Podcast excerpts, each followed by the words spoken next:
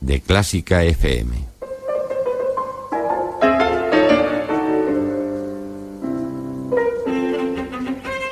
Con Mario Mora y Ana Laura Iglesias.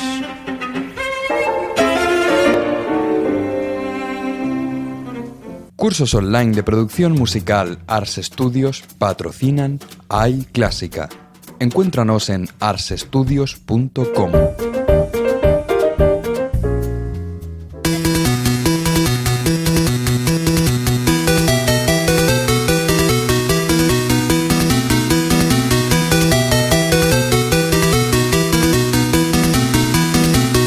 Ya está por aquí otra vez Ana Laura Iglesias ¿A que con sigo? nosotros y viene con iClásica, esta sección para músicos hecha con toda la nueva tecnología y todas las innovaciones que tienen que conocer. Eso es. Pues, Dime, dime. pues recomiendo directamente ya el primer blog. Sabéis que es un blog, una app y una web lo que recomendamos. Bueno, pues el blog con el que me quedo esta semana es el blog 3 más infinito.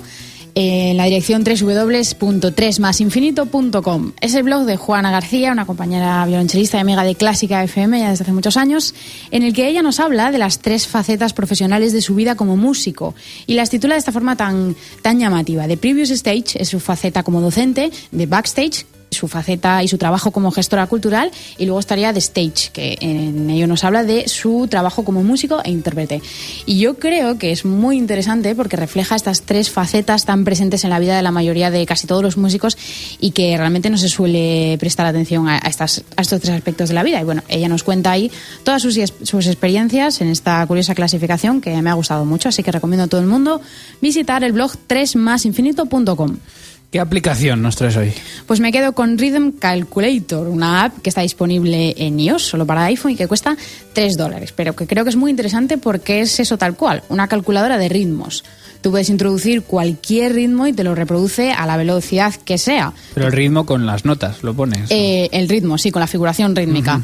Y puedes oír cómo suena, descifrarlo en caso de que sea muy complejo, en el compás que sea.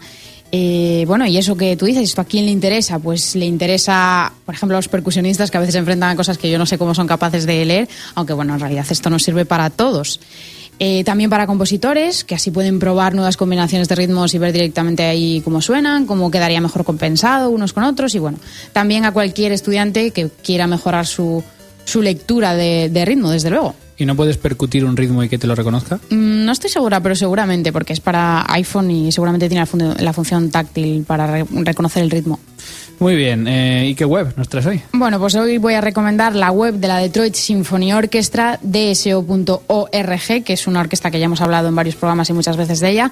La orquesta que es conocida como la orquesta más accesible del mundo, porque es que creo que, que es muy interesante e inspirador visitar la web y ver todas las, las actividades que hacen y todos los recursos que tienen en, en esta página, aparte de todo el material educativo los vídeos para estudiantes y todo eso que ya hemos comentado muchas veces, hay algunas cosas súper llamativas y que realmente son muy inspiradoras, como por ejemplo la Sinfonía de Detroit. Es un proyecto que han hecho en colaboración con el MIT, el Instituto de Tecnología de Massachusetts, en el que han preguntado directamente a los habitantes de Detroit a qué suena la ciudad, cómo les suena a ellos y han hecho una especie de, bueno, una especie no, realmente es una sinfonía mezclando o combinando grabaciones de los ciudadanos con música, con, no sé, distintas secciones orquestales y el resultado es realmente sorprendente.